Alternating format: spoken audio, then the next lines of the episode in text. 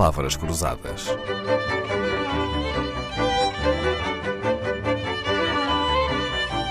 Porque quase tudo é uma questão de semântica.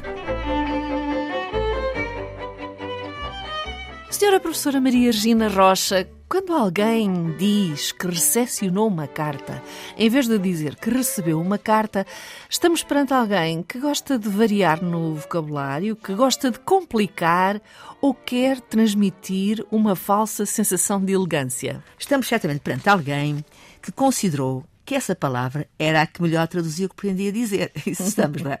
A língua portuguesa é muito rica e nos dicionários estão registados ambos os verbos, receber e recepcionar.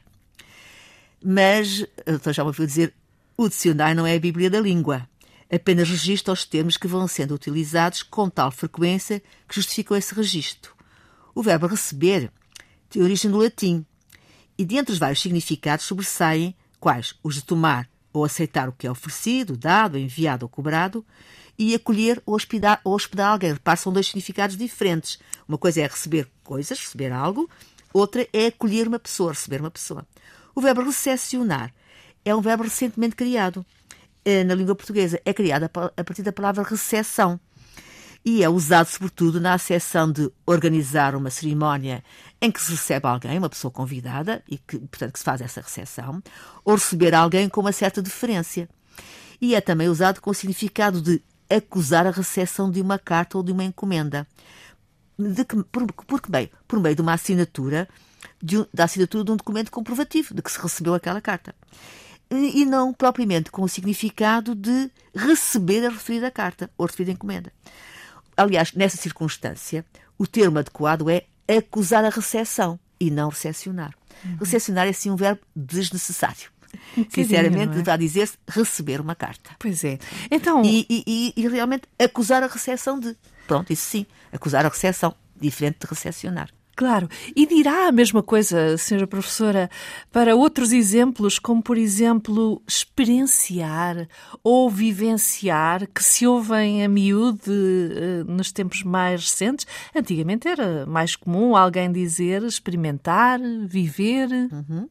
Realmente, olha, essas duas palavras, além, além da palavra recepcionar, que, de que falámos agora mesmo, essas três palavras, recepcionar, experienciar, vivenciar, são efetivamente de uso recente na língua, formadas a partir do correspondente substantivo, recepção, experiência, vivência.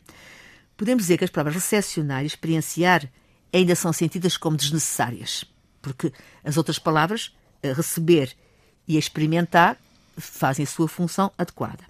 Agora, quanto à palavra vivenciar, ela já transmite uma ideia, que é a ideia de se viver qualquer situação, sentindo-a profundamente, que não está bem traduzida em nenhum outra, nenhuma outra palavra na mesma família. Por, por isso, começa a palavra vivenciar a ser uma palavra com razão de existir. Eu não sei se me expliquei Não bem. acha tão desnecessário assim, não, porque vivenciar, porque... por acaso, até nos remete um bocadinho para experimentar alguma coisa, não é? Ter com, uma experiência. Mas com alguma profundidade, com alguma sim, intensidade. Sim. E, não é simplesmente viver. Não é simplesmente viver. Portanto, não é. Uh, uh, vem da tal vivência, do tal substantivo vivência, como vinham as outras duas palavras dos substantivos, mas as outras duas têm palavras que corresponde adequadamente ao que se pretende. Aqui, esta, penso que traz algo de mais.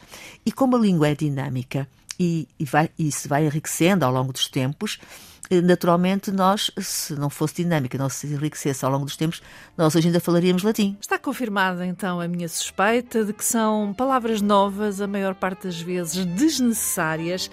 Há quem goste de usar palavras não tão singelas como receber ou experimentar. Temos aqui outros exemplos, por isso pedimos à professora Maria Regina Rocha que regresse amanhã connosco. Palavras Cruzadas, um programa de Dalila Carvalho.